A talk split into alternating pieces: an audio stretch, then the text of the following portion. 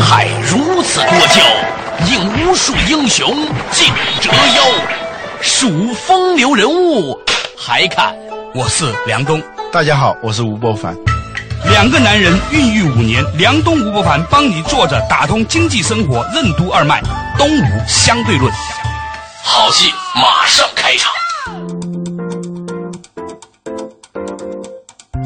坐着打通经济生活任督二脉，大家好，欢迎收听东吴相对论，我是梁东，对面的依然是二十一世纪商业评论发行人吴伯凡，老吴你好，大家好。较早之前呢，我们提到了一个话题啊，就是呢，像 Pixar 啊、苹果啊这样的公司呢。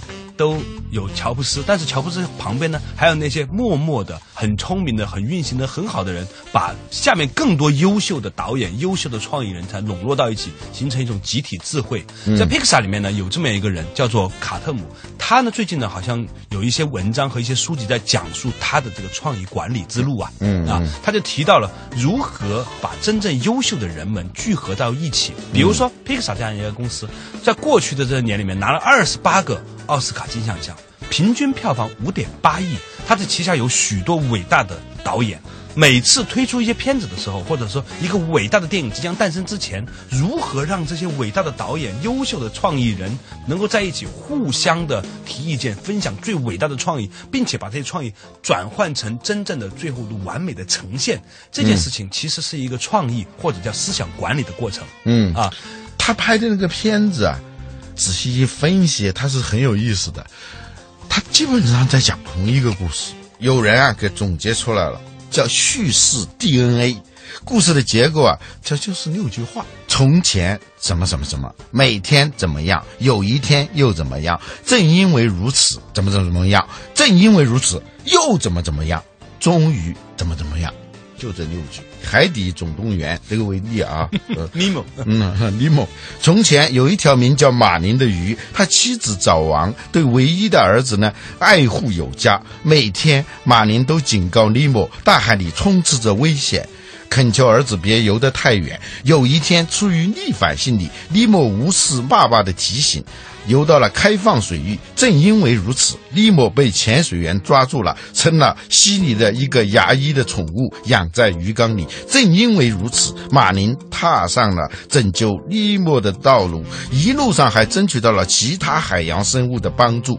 终于，马林和利莫找到了彼此，父子团聚，从此认识到爱取决于信任。皮克萨的所有故事都是这么一个结构，嗯，很简单，挺高级的，嗯，你几乎可以用这个故事套一切故事。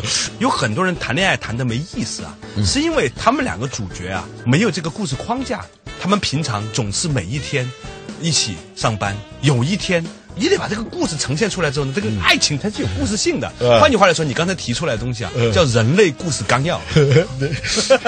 问题就在于他的故事的原型，通过文艺评论的 X 光照了以后的发现的那个结构，跟你所看到的那个片子它是两回事。当然，就像我们骨骼和肉，对，是吧？就像我们是在放射科工作，你每天看到了无数的。骨骼，骨骼，但是各种美女嘛，对 对对。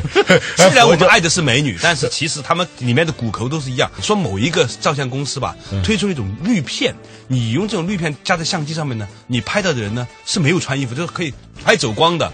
其实后来这个机器的很不流行，原因呢，如果你用这个东西做成一个眼镜你在街上看到每个人都一样，一点意思都没有了。拍出这么多姿多彩的片子，就是因为他们有这么一个叫 Pixar。的智囊团啊，智囊团呢，它最早呢是由最早的那个《玩具总动员》他们的一个创作班子五个人组成的。后来在这个五个人的基础之上，越来越多的导演啊、编剧啊、情节总监，他们有还有这么一个职务，就逐渐加入进来。越是天才，恐惧越深重。我们恐惧自己显得不像个天才，嗯，担心会说错话，担心被别人看出我们很平庸，担心批评别人的时候别人反弹，反戈一击戳到我的最痛处。由于种种的恐惧，大家会形成，要不呢正面的，就是我拍过十亿美元票房的动画片，你要来指出我的任何不足，我都会。毫不留情的进行反击，嗯，因为我恐惧，呃，我的反击一定会导致你的反击，肯定的嘛。挑错的话，那就一个映射游戏无穷的放大。还有一种路径就是形成默契，简单的和谐，简单的平衡那样一种状态。整个团队陷入到一种混沌了。创造性来自于什么呢？有一个专门的说法叫，在混沌和有序的边缘，真正的创意才发生。后来啊，他们发现有好多的最出彩的地方。根本不是原来的那个导演和编辑想出来的，都是通过这个智囊团的讨论以后，大家也可以，但是总觉得有哪儿不对劲。其实一个公司能够经常有这种发现，看上去可以，但总觉得哪儿不对劲，这是一种很重要的素质。我们说现在的产品是零和一的世界，零就是做到了。可以不错，最后的结果是零。你只有出乎他的意料之外的、超预期的那样的亮点，我们把它叫哇点，哇哇哇，就这种哇点，那才是一啊，那个产品才得以流行。往往就是这种点石成金的地方，不是来自于那个原来的创作人员，而是来自后期在讨论过程当中，大家觉得有某种隐痛点。就是那那一点不到，这个片子是不可能有，可能就是五千万的票房。你那个点到了五点八亿啊，是六个亿、十个亿的那个票房，而这个呢，都是后期的讨论，就是来自于别的导演。对于主创人员来说，我们知道他刚开始他只完成第一步就是把这个龙画完，但是关于点睛这件事情，他往往是在碰撞，在其他的导演提意见或者其他创意人在这个过程当中不断的点睛的过程。对，点到一部片子从头到尾都是精，各种笑点、各种哇点的，这跟框架已经没有太大的关系了。但是这些东西是如何创造出来的呢？显然它是借由一种创意智囊的这种机制，由不同的人。因为每一个人在做自己的事情的时候呢，他其实是有他的局限性的，嗯，他只能看到他能看到的部分。但是你是否能够形成一种氛围，能够让主创人员兼容并蓄的让其他优秀的人来给你提意见？其实来自于召集人建立一种机制，这种机制就是帮助每一个人都开诚布公的，并且饱含激情的去提出创意。那个创意智囊那个团哈，从开始的五个人到后来的越来越多的人，某种程度上，它像一个酱汤一样，它已经形成了一种文化讨论的氛围。而这种氛围的形成，其实是非常微妙的。它相当于有一种教授能够发酵的那样一种东西。坐着打通经济生活，任督二脉，东吴相对论。卡特姆是怎样管理创意企业的？什么人才有资格加入皮克斯的创意智囊团？皮克斯的创意智囊团有哪两项管理原则？欢迎收听《东吴相对论》，本期话题：神一样的队友之下期。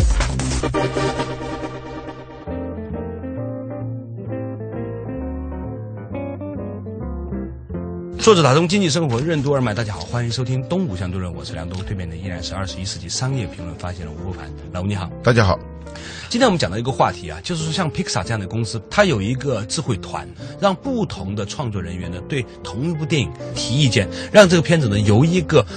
还不错的电影，变成是一个非常令人惊讶的。每过几秒钟，甚至一分钟，就会有一些让我们印象深刻的细节的电影。如何召集这些伟大的天才，能够互相讨论，并且把这种讨论的文化变成公司的文化，很值得借鉴。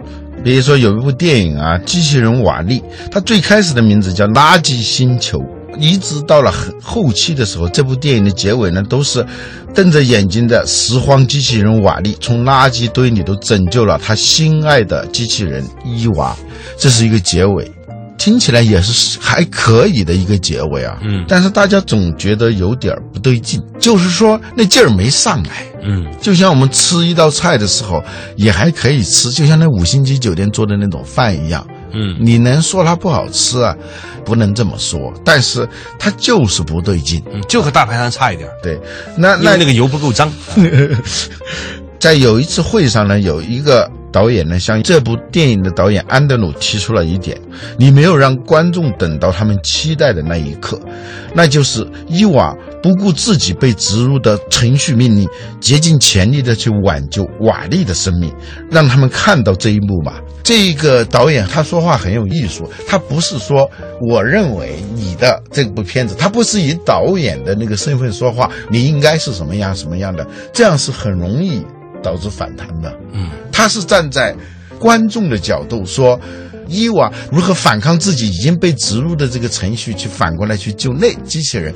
如果是这样的话，观众会很期待的，会很激动的。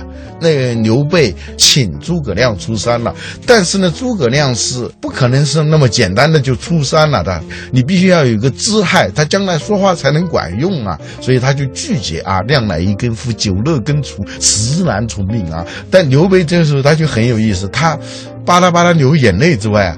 但是他很聪明，他不是说你要是不帮我，我怎么办呢？他不这么说，真这样说的是没有太大力量的。他说的是与天下苍生何也啊？他说的是你要不出天下苍生怎么办呢？引入了一种宏大力量，让你和这个宏大力量产生某种的适配性，从而让你产生一种宏大感。诸葛亮呢，立即就是量愿效犬马之劳。什么样人才能够进智囊团？他有两个标准的。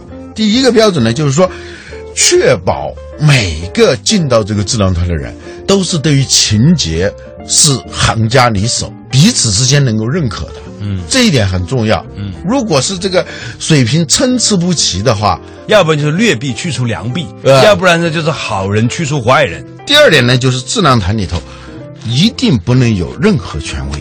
首先，大家都是行家里手；第二，谁都不是权威。他又引入了另外一个规则，就是说，我们现在是一群医生，这个电影是一个病人，我们是针对这个电影，大家从心态上，当事人不要把这部电影跟我自己连得特别紧。而且他确立一条规则，就是说，所有的电影都是 P X 公司的电影，嗯，不是。哪个导演的电影长期这样强调的时候呢？当事人呢，他听到批评的时候，他也不会认为大家是针对我的，对事不对人的啊。其实呢，很多时候我们的情绪呢是被某些东西连接的。比如这个片子是我主导主创的时候啊，这个片子的荣誉就跟我好像有某种关联性。嗯嗯。但是作为一个召集人，他其实要扮演一个角色。把你所做这件事情切割出来之后呢，让它放到一个更开阔的场景下。对，你要把你的情绪、你的自我中心的情绪和这个最终的，嗯，变成是两件事情。很多时候，我们往往会因为自己情绪的代入，让我们看不见这个事情的本质，或者你的身份的代入。同样的话，不同的人说出来产生的效果那么不一样。其实好多那种心理医生说的话，并不一定比自己的丈夫说的话要。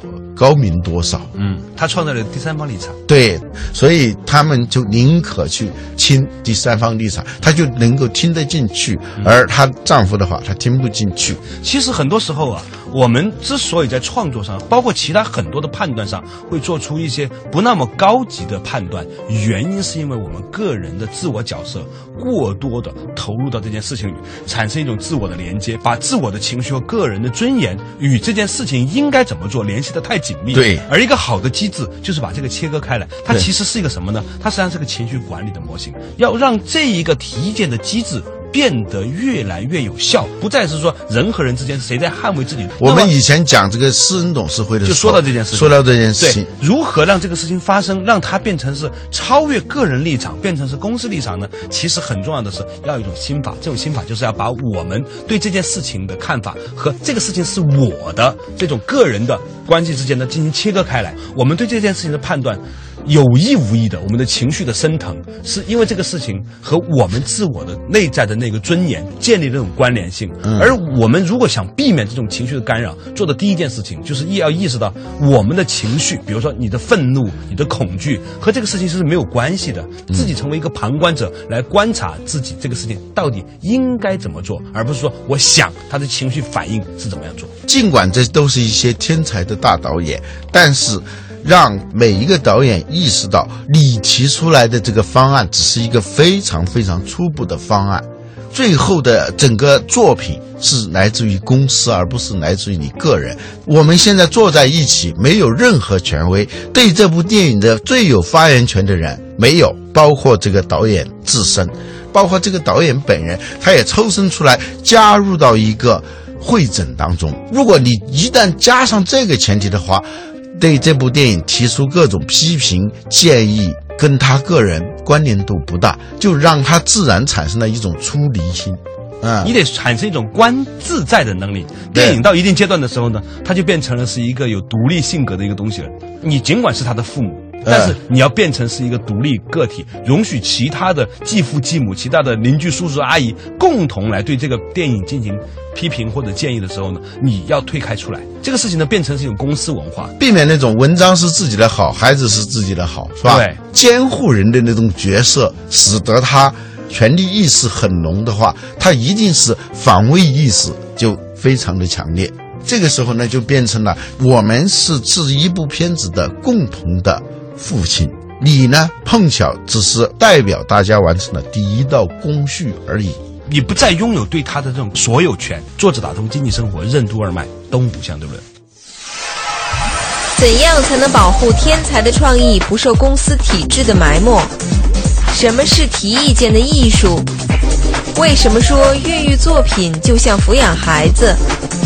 欢迎收听《东吴相对论》，本期话题：神一样的队友之下期。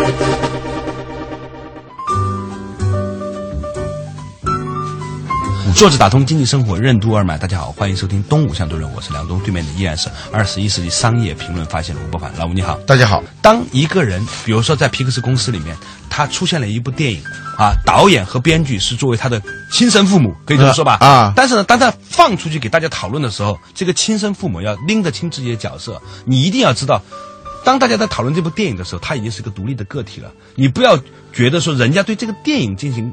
批评和建议的时候，是对你的否定和攻击。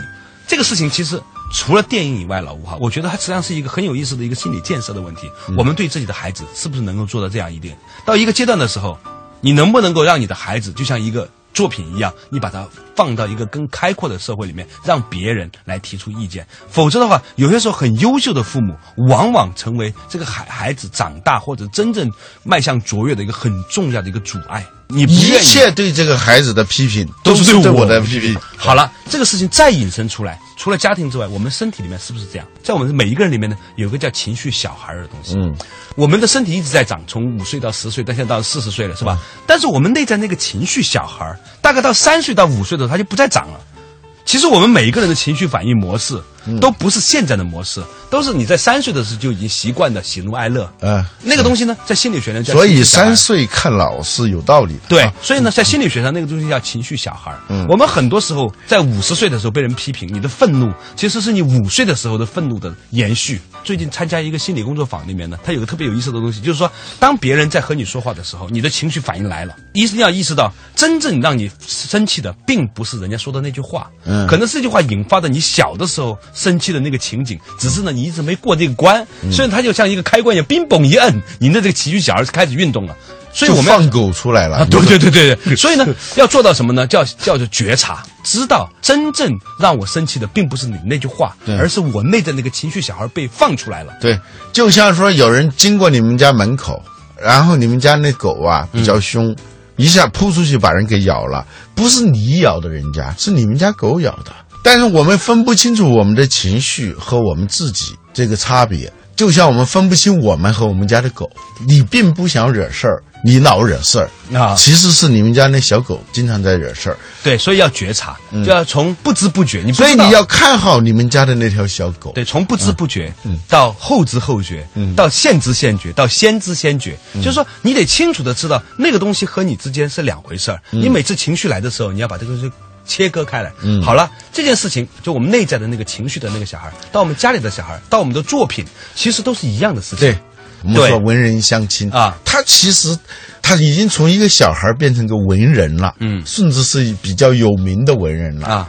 但是他那个小长不大的那个内在小孩啊，内在情绪小孩啊，一一直是成了一个老小孩，与你共同生活了几十年，但是他一直没有长。好多人出国以后回来十几年，他的思想跟他出国前是一模一样。在欧洲啊。长着一群八十年代的中国人，现在在奥地利碰到一个整，他是九一年出国的啊，他说的所有的话让我回到二十年前。其实我们没有意识到，我们自己，我们自己的情绪反应，在很大程度上，也就是冷冻在身体里面的身体里里头了，一直是保持原样的。啊对，小孩儿对，我们说贪官，他是什么？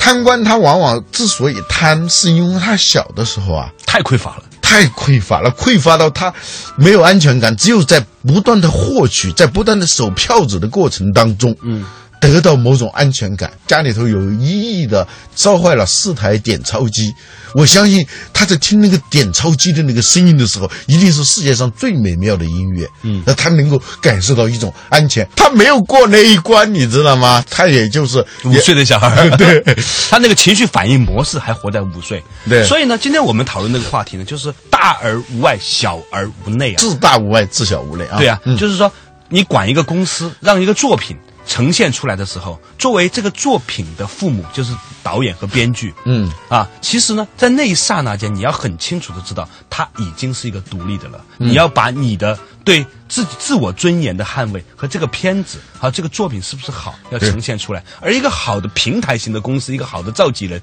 他做的最重要的事情就是召集一群人，形成一种文化。我们都每一个人都很清楚的，他能够很好的管理这些情绪小孩儿。对啊，说的更极端一点，他管理的不是这些大导演，嗯而是他像个托儿所，他要管理这些大导演们的情绪小孩。嗯啊，有一天有一个一个女人跟我讲了一个悠悠的讲了一句话，她说：“其实当你真的意识到任何一个最成功的男人身体里面都住着一个小孩的时候，你就突然发现你怎么跟他们相处了。